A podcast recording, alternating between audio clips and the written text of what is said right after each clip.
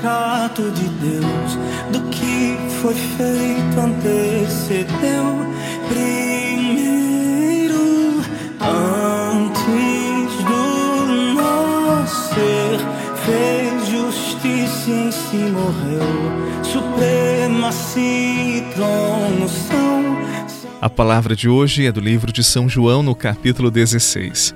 Naquele tempo, disse Jesus aos seus discípulos: Pouco tempo ainda e já não me vereis, e outra vez pouco tempo e me vereis de novo.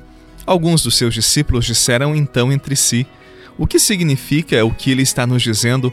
Pouco tempo e não me vereis, e outra vez pouco tempo e me vereis de novo, e eu vou para junto do Pai?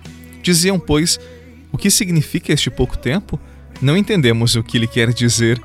Jesus compreendeu que eles queriam interrogá-lo, então disse-lhes: Estais discutindo entre vós, porque eu disse: Pouco tempo e já não me vereis, e outra vez pouco tempo e me vereis de novo? Em verdade, em verdade vos digo: Vós chorareis e vos lamentareis, mas o mundo se alegrará. Vós ficareis tristes, mas a vossa tristeza se transformará em alegria. Palavra da salvação. Glória a vós, Senhor.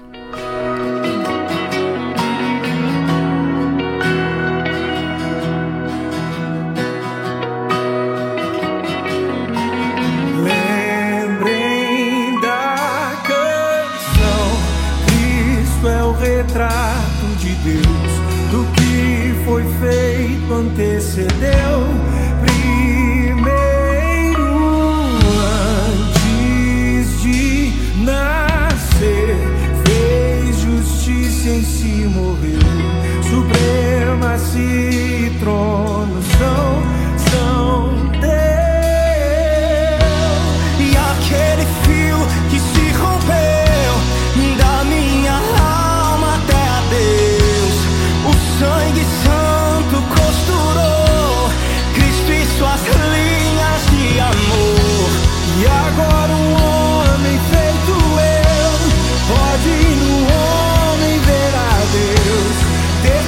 É importante que você entenda o tempo litúrgico que nós estamos vivendo na igreja. Nesse próximo domingo, nós vamos celebrar a ascensão de Jesus, quando ele sobe aos céus. E no outro domingo, nós celebraremos Pentecostes, que é o envio do Espírito Santo sobre os discípulos de Jesus. Somente entendendo esses dois momentos é que compreenderemos o evangelho de hoje. Jesus disse: Vós ficareis tristes, mas a vossa tristeza se transformará em alegria. Eu vou dividir esta frase em duas partes para que você entenda melhor. Disse o Senhor: Vós ficareis tristes. Sim, porque quando nós amamos uma pessoa, nós queremos que ela esteja perto de nós. Eu já disse para você na semana passada que o amor não suporta a distância física. Nós sempre queremos que aqueles que amamos estejam próximos do nosso coração. Essa tristeza que Jesus fala é porque ele voltará para junto do Pai. Ele sabia que seus discípulos sentiriam a sua falta, que eles ficariam tristes com a sua ausência. Mas o bom é que ele continua a frase.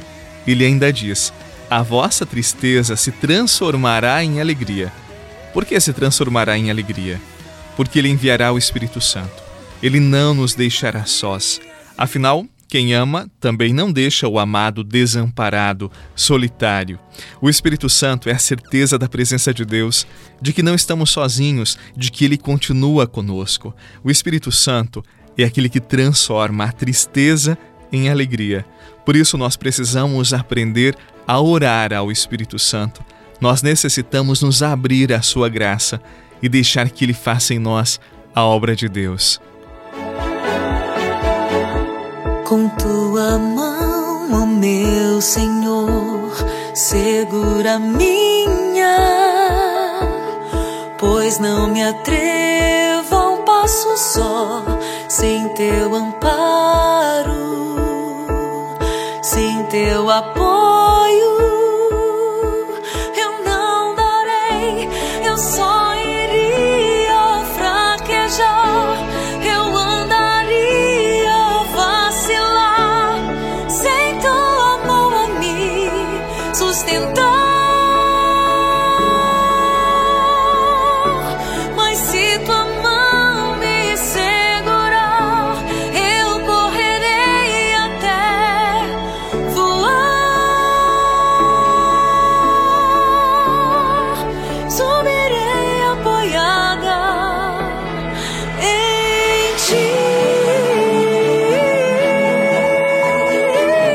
Algum tempo, uma senhora me chamou a atenção durante a orientação espiritual porque ela disse mais ou menos assim: Padre, eu acho que eu não rezo ao Espírito Santo.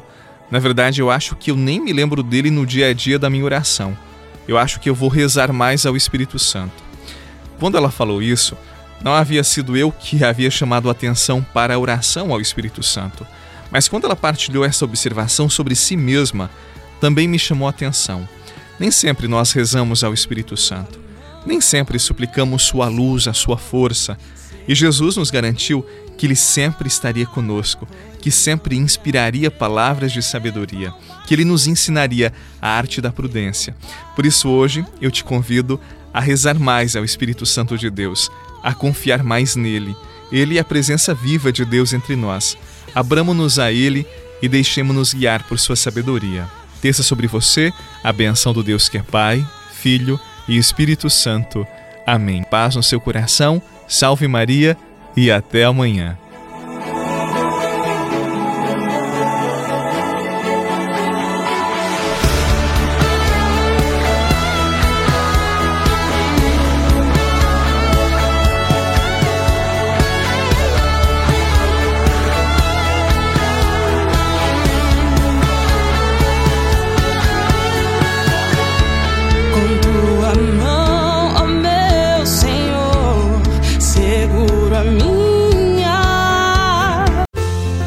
Você rezou com o Padre Eduardo Rocha, pároco da Catedral de Tubarão.